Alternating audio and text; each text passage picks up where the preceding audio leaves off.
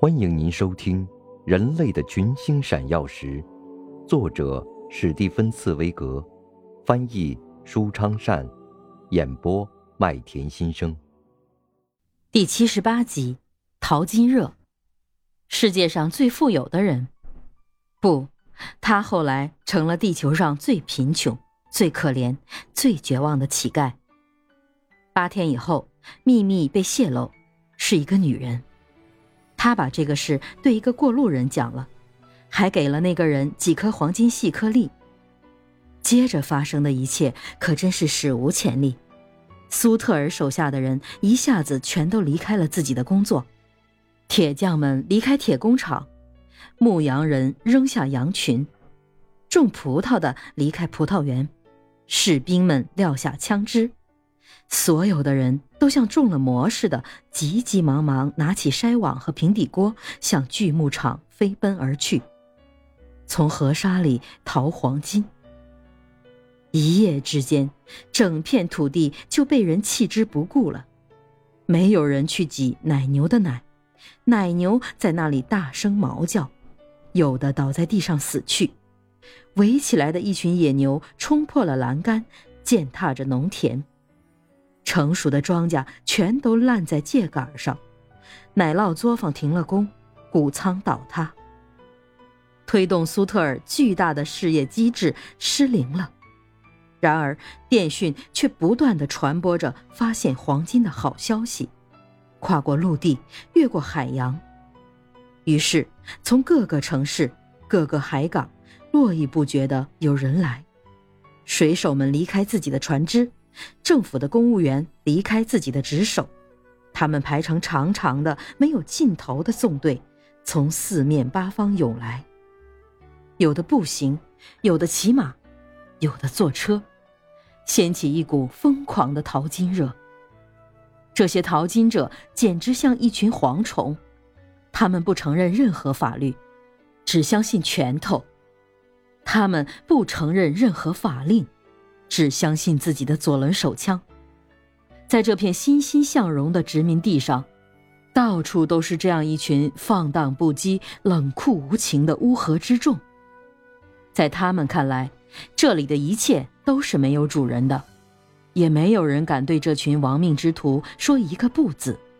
他们屠宰苏特尔的奶牛，拆掉苏特尔的谷仓，建起自己的房子。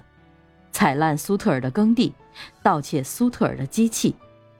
一夜之间，约翰·奥古斯特·苏特尔穷得像个乞丐，恰似麦达斯国王最后憋死在自己点化的黄金之中。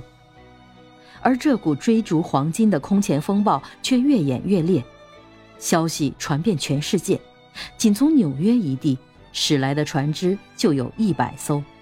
在1848、1849。一八五零、一八五一的四年里，大批大批的冒险家从德国、法国、英国、西班牙蜂拥而至，有些人甚至绕道河恩角而来。但对于那些最急不可耐的人来说，这条路无疑太远了。于是，他们选择了一条更危险的路，通过巴拿马地峡。一家办事果断的公司迅速在地峡兴建起一条铁路。为了铺设这条铁路，数以千计的工人死于热病，而这仅仅是为了使那些心情急躁的人能节省三四个星期的路程，以便早日得到黄金。无数支庞大的队伍横越过美洲大陆，世界上不同种族的人，讲各种不同语言的人，从四面八方源源而来。他们都在约翰·奥古斯特·苏特尔的地产上挖掘黄金，就像在自己的地里一样。一座城市以梦幻般的速度在圣弗朗西斯科的土地上巍然屹立。互不相识的人彼此出售着自己的土地和田产，并拥有政府签署的公文证明，而这一片土地是属于苏特尔的。这样，苏特尔自己的王国。新赫尔维奇的名字，终于在另一个迷人的字眼——黄金国加利福尼亚面前消失了。约翰·奥古斯特·苏特尔再次破产，他两眼直瞪瞪地看着这种豪夺，木然无神。起初，他还想同他们争夺，他想同自己的仆人和伙伴们一起连取这份财富。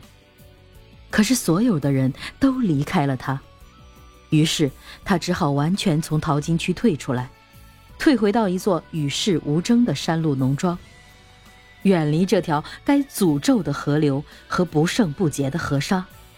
他回到自己的农庄隐居起来。他的妻子带着三个已经成年的孩子，终于来这里同他相会，但妻子就因为旅途过度疲劳而死去。三个儿子现在总算在身边了，他们加在一起是八条胳膊。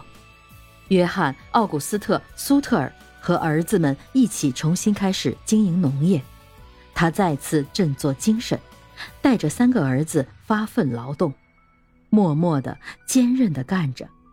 充分的利用着这块肥沃的出奇的土地，在他的心里又孕育着一个宏伟的计划。